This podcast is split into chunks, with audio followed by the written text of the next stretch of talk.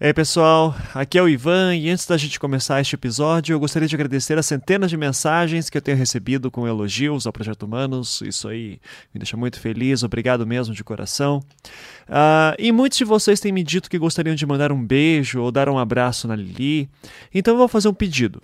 Vão agora para o Twitter e mande uma mensagem de carinho para sua filha, a Noemi, uh, que foi responsável em publicar o diário da Lili.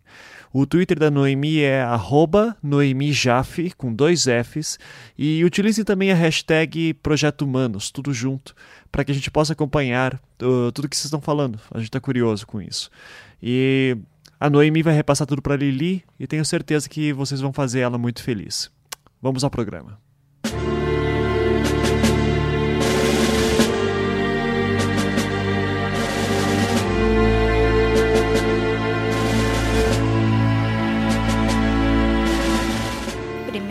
Dezembro de 1944. Estávamos muito contentes nesse campo. Trabalhávamos, descansávamos. Ouvimos hoje uma notícia sobre política: que os russos já chegaram a Auschwitz e que os alemães e os outros que ainda estavam com eles estão a caminho de Nuremberg.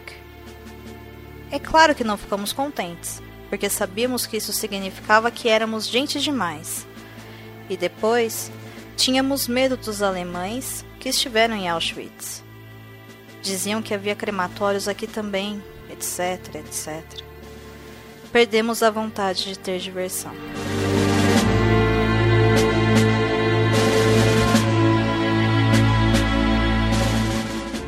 de maio.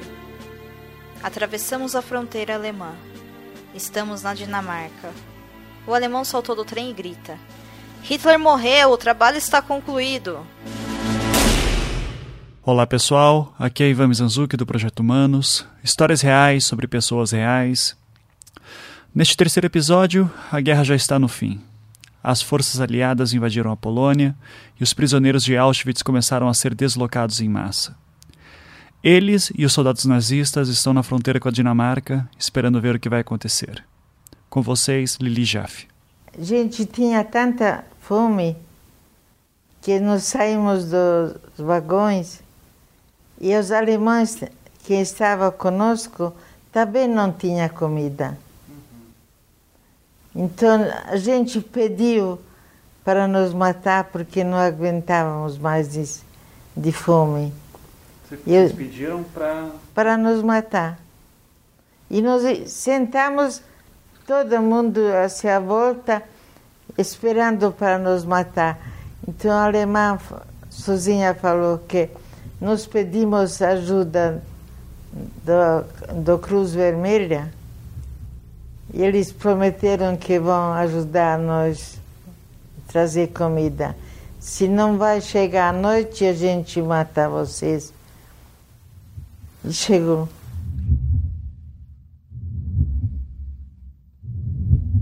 Os alemães, então.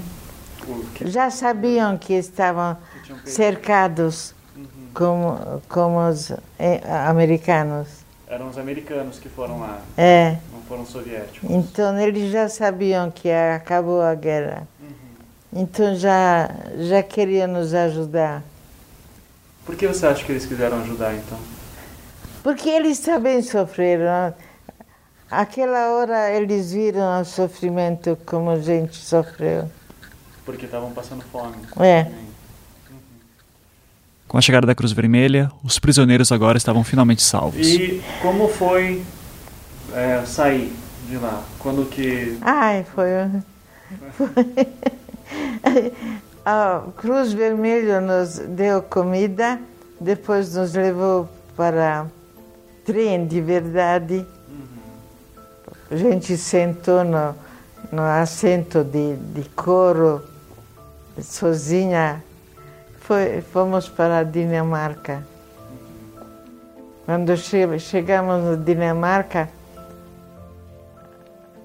a enfermeiras esperavam-nos com, com chocolate quente.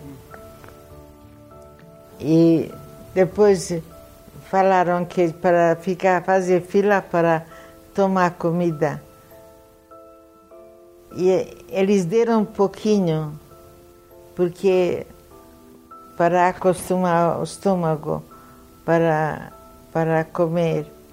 Então deram um pouquinho, ela falou, eles falaram que vamos dar pouquinho para não fazer mal. E tinha gente que repetia, entrou outra vez na fila e morreram. Porque comeram muito. De repente, assim. Eles cuidaram de nós. Eram muitos os prisioneiros que estavam com a saúde tão debilitada que, se comessem demais, o organismo não aguentaria e literalmente morreriam de tanto comer. Ou seja, não bastasse ter aguentado já o horror dos campos, os sobreviventes agora tinham que cuidar para não morrer por outras causas decorrentes deles, mesmo que fora deles. Mais uma vez, são fatores que dificultam o entendimento da dimensão do número de mortes que realmente ocorreu nos campos. Mais uma vez, Carlos Reis, do Museu do Holocausto de Curitiba. A estimativa uh, é de aproximadamente 6 milhões, e esse número se tornou um número uh, importante, é um número referência. Todo, todos os anos, uh, nos dias de celebração, de lembrança à memória das vítimas, uh, é costume acender seis velas, cada uma representando o que seria um milhão de vítimas. Uh, essa, essa, estimativa ela é muito, muito próxima do que a gente acredita que tenha sido a realidade. Eu vou te dar um exemplo. Uh, o Museu do Holocausto de Jerusalém, o Yad Vashem, desde os anos 50, ele tem um projeto de, através de fichas, uh, resgatar uh, o maior número de dados possíveis de, de vítimas que foram mortas durante o Holocausto. Então, parentes, irmãos, né, filhos, irmãos, pais, primos, também amigos, vizinhos, qualquer pessoa que conheça alguma vítima que foi morta durante o Holocausto, quando a gente fala durante o Holocausto, nós estamos falando qualquer pessoa que tenha sido morta uh, pelo regime nazista ou por seus colaboradores entre 1933 e 1945, pode deixar o registro nessas fichas. Então, desde os anos 50 começou-se a fazer isso e há, há alguns anos uh, o museu em Jerusalém declarou que já tinham chegado numa marca significativa de 4 milhões e meio de fichas. Isso já há alguns anos, claro, retirando qualquer ficha que tenha sido repetida ou ficha que não tenha sido nenhum, não tenha nenhum tipo de comprovação ou autenticidade. Hoje já, já se passaram alguns anos disso, eu acredito que o número esteja próximo de 5 milhões, uh, e eles correm contra o tempo para ter um maior número de, de fichas, porque a, a geração né, estamos deixando, né, a geração das pessoas que podem deixar hoje um testemunho que conhecia alguém está tá acabando. Então eu posso dizer para vocês que a estimativa é, de 6 milhões de judeus, uma estimativa é, muito próxima do que acredita é, ser o um número é, mais perto do exato, quase 5 milhões já não são mais números, já tem nome, já tem sobrenome, já tem lugar de nascimento, já tem um maior número de informações. Isso um trabalho que sendo feito há mais de 50 anos. A gente não pode descartar também, em termos de números, apesar do que, como eu disse para o museu, é, números são o menos importante, é, o número de vítimas também, é, de ciganos, homossexuais, testemunhos de Jeová, é, deficientes, comunistas, poloneses, eslavos, a lista é grande. É, todas essas, é, essas, esses grupos de vítimas, a gente ainda deve acrescentar mais alguns milhares de, de nomes aí. Após o resgate, os sobreviventes começaram a ser deslocados para países próximos de seus locais de origem, de forma que pudessem voltar para casa quando estivessem em condições. Depois fomos para Dinamarca, fomos para a Suécia. Lá também estava muito bom. E foi lá que você escreveu o seu diário? Como? O seu diário foi escrito na Suécia? Foi, né? Foi. Foi. Malmo. Malmo também, é. Uhum. Estocolmo. 3 de julho. Os homens muitas vezes vêm nos buscar para passearmos. Vou, mas gosto de ir sozinha. Ter ilusões, construir o futuro dentro de mim. Penso muito em papai, meu irmão. Certamente eles já estão me esperando em casa. Infelizmente, sei onde mamãe deve estar. Que ao menos encontre papai e meu irmão. Como seria bom voar até eles para ficar junto deles. Não há nada mais bonito que eu deseje.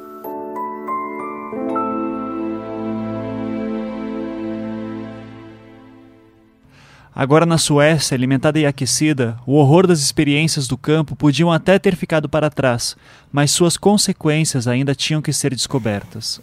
Nós tínhamos lá um cônsul jugoslavo que veio nos visitar e ela pediu para a gente ficar e nós não queríamos ficar. Nós pensamos ainda tínhamos esperança que vamos encontrar alguém em casa. Encontrei meu irmão. Seu irmão estava em campo também. Foi, mas ele, ele está bem, se salvou. Uhum. E seu pai e sua mãe, como é que foi? Não, como minha é mãe foi logo embora. Sim. Meu pai depois, meu irmão contou. Por um minuto, visualize essa situação. Um dia você está em casa com sua família, amigos, sua rotina normal. De repente, do dia para a noite, tudo isso é retirado de você, com base puramente no ódio que um governo tem pelo seu grupo. E ao finalmente retornar para casa, você descobre que seus pais, diferente de você, não voltarão. Gente, acho que parece que perdemos o sentido. Não sei, acho que quando a gente sofre, ou já sabemos, sabíamos que, que eles não estão mais, não sei já, você já sentia que não é. tava, já tinha morrido? Não havia papel, nem lápis, nem caneta em Auschwitz para Lili escrever. Mas assim que pôde, ela se esforçou em registrar o que lembrava, o que implica que seu diário possui também um pouco de invenção, já que foi feito a partir das memórias cada vez mais distantes. E ao organizar o Diário da Mãe, a Noemi tomou o cuidado de manter algumas dessas confusões de tempo que existem. Às vezes os dias retrocedem, outras horas avançam muito rápido. E são essas incoerências que nos revelam melhor as cicatrizes deixadas pelos nazistas. Em Noemi, seu próprio processo de construção do livro foi influenciado por essas questões. Lá em Auschwitz tem uma vitrine de malas. Tem vitrine de cabelo, vitrine de roupas, vitrine dos objetos que os alemães tiraram dos judeus e tem uma vitrine de malas. E eu fiquei anotando os nomes que eu lia nas malas. E aí eu comecei a inventar a história da dona de um nome que eu anotei. Uhum. Eslenka Fanto, o nome que eu anotei, que eu não sei quem é essa mulher. Uhum. Eu comecei a inventar a história dela. Uhum. Essa é uma menina, mãe, de agora. Ah, sim. Você quer ler um pouquinho? Ah, dessas lenca? Uhum. Deixa eu ver onde que tá. É, histórias inventadas.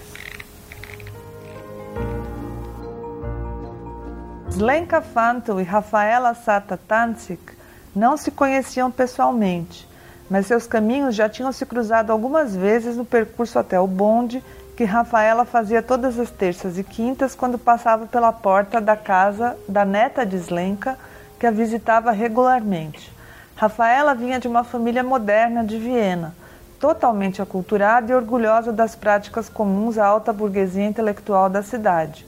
O pai era médico psiquiatra e tinha inclusive estudado e endossado algumas teorias do Dr. Freud, com quem chegou a travar um contato distante. Sua mãe era uma professora de piano, razoavelmente conhecida na cidade, e, embora tenha se frustrado na carreira de solista, aceitara com tranquilidade a ideia de estimular novos talentos em sua própria casa. E assim eu fui inventando a história toda delas duas. Depois eu mudo, digo que não foi nada disso e aí começo a inventar outra coisa.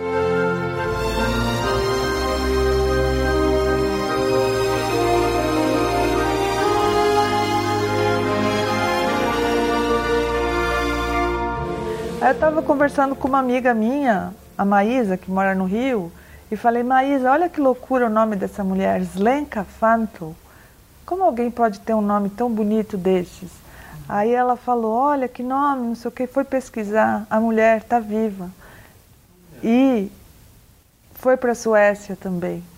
Provavelmente teve junto com a minha mãe no mesmo lugar. E algumas coisas sobre essa mulher, essas Lenka, eram parecidas com o que eu tinha inventado. Aí a Maísa falou para mim, no, vamos procurar ela, vamos atrás dela, vamos conversar com ela. Aí eu falei, não, chega. Eu não aguentava mais. Era muito, era muito peso, sabe? Eu estava sofrendo já. E daí então quando eu soube, eu falei, não, mas eu não conheço essa mulher, eu não, não quero mais, sabe? Muito cansativo. muito desgastante. Não foi um, um, uma escrita alegre, assim. É. Dá para perceber. Foi o livro mais difícil que você escreveu? Foi. Foi. Pela técnica ou pela carga? Não, pela carga. Pela carga.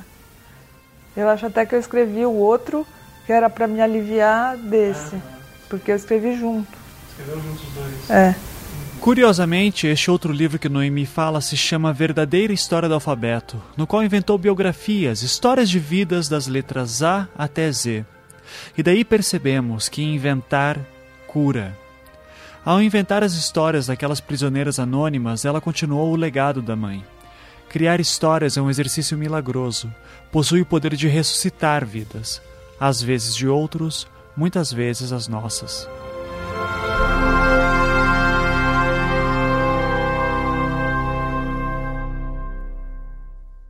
Voltemos a Lili.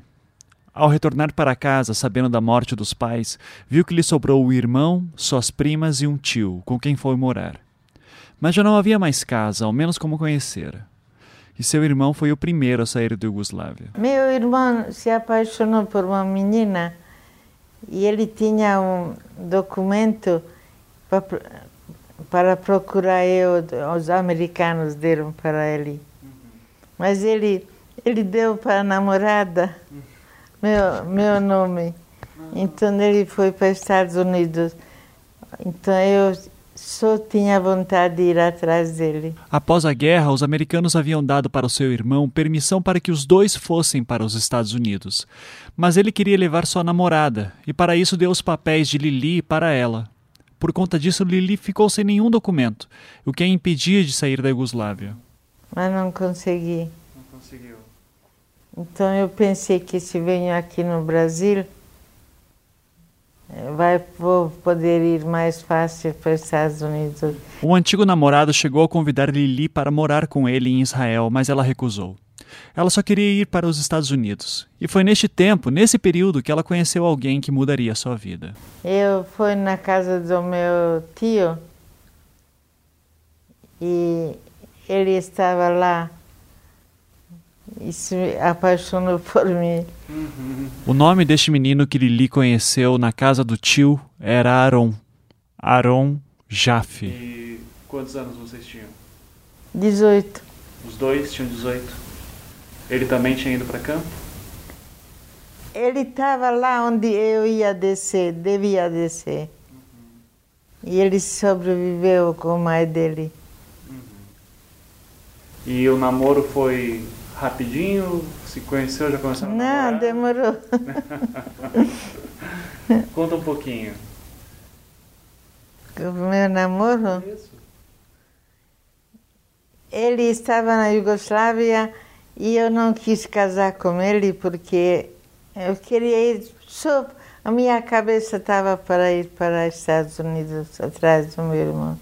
Então eu fugi fugi da Iugoslávia ilegalmente para a Hungria. Lili morava na Hungria já há um ano quando recebeu uma carta de Aron dizendo que ele estava a caminho, pois havia conseguido um passaporte para ir de lá para a Polônia, onde sua mãe morava, e de lá iria para a Itália. Então ele me escreveu que eles vêm para a Hungria, em Budapeste, para eu achar um lugar onde ele vai morar porque eles vão ficar uma semana em Budapeste.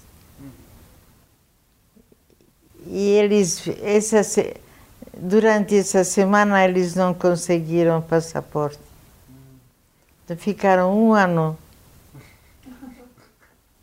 Durante esse, esse ano a gente se encontrou. Ah, tá certo. Então fomos juntos para a Itália.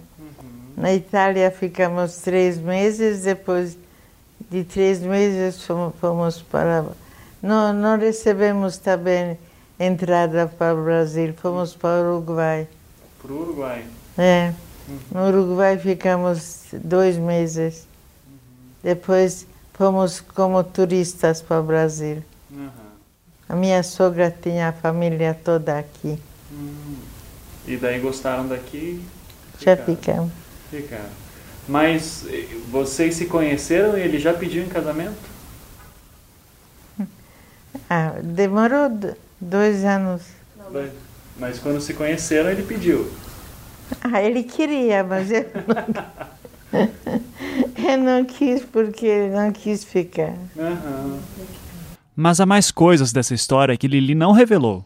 E por sorte, suas filhas estavam lá e contaram. Como o irmão dela roubou, roubou a identidade dela para dar para a Namorada. namorada dele, Quem está falando é a Estela, uma das irmãs de Noemi. a minha mãe não tinha documento nenhum.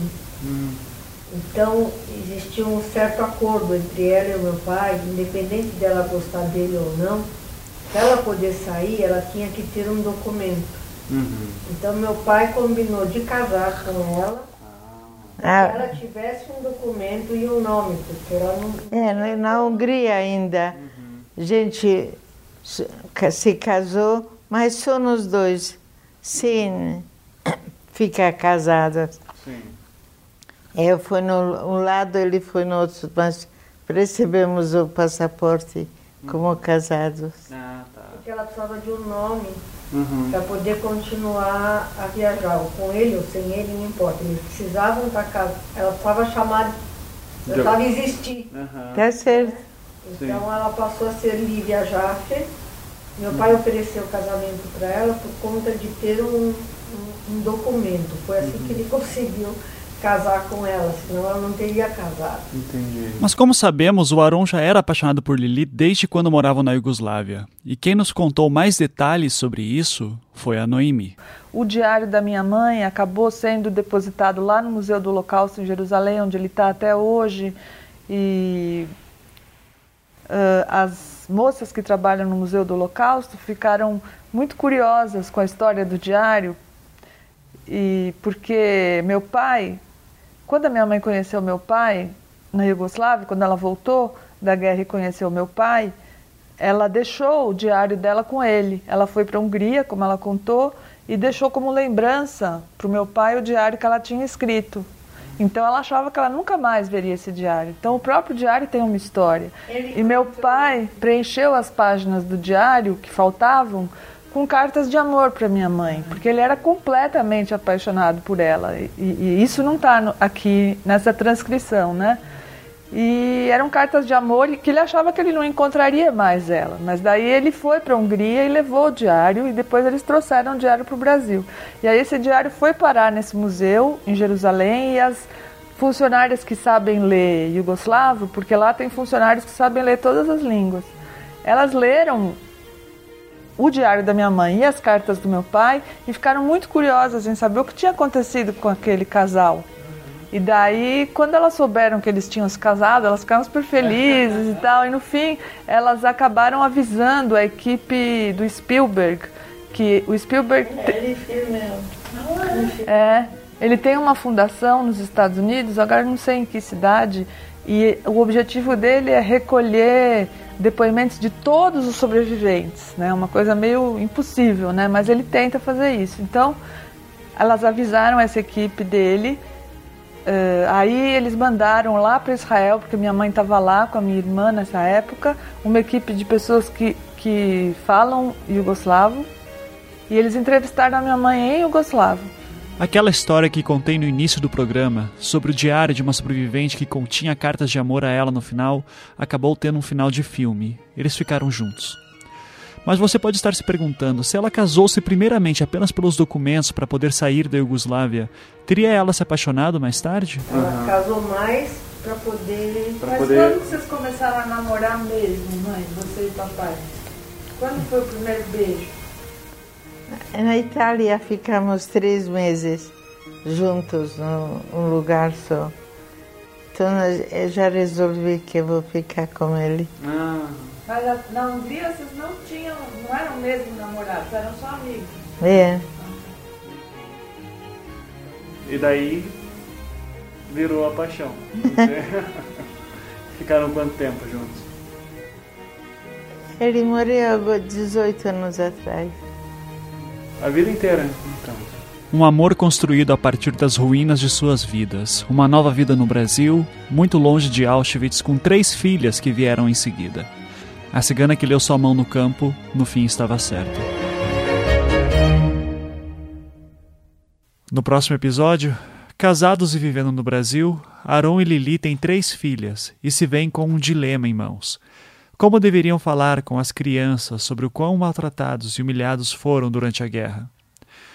Tudo isso na próxima parte de As Filhas da Guerra, aqui no Projeto Humanos.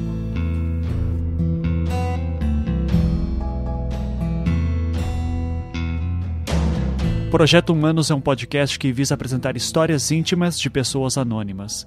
Ele tornou-se possível graças à ajuda dos patrões do Anticast, que contribuem mensalmente para que nossos programas continuem acontecendo. Se você gostou da nossa proposta e gostaria de ajudar, clique no link do post do Patreon e contribua também. Agradecimentos especiais a Gabriela Giannini, que me ajudou em algumas transcrições, Carlos Reis, do Museu do Holocausto de Curitiba, que me auxiliou com vários pontos da pesquisa sobre o Holocausto, Felipe Figueiredo, do site Xadrez Verbal, que me ajudou com questões políticas sobre a história da Iugoslávia. Obrigado também a Domenica Mendes, do site Leitor Cabuloso, que leu algumas passagens do Diário de Lili. E é claro, não posso deixar de agradecer Lili, Estela e Noemi, que me receberam de braços abertos e cederam seu tempo e memória para que este programa ocorresse. A trilha sonora utilizada é de Kevin MacLeod, do site incompetech.com e do site Audio Network. Eu sou Ivan Mizanzuki, vou ficando por aqui. Nos vemos no próximo encontro.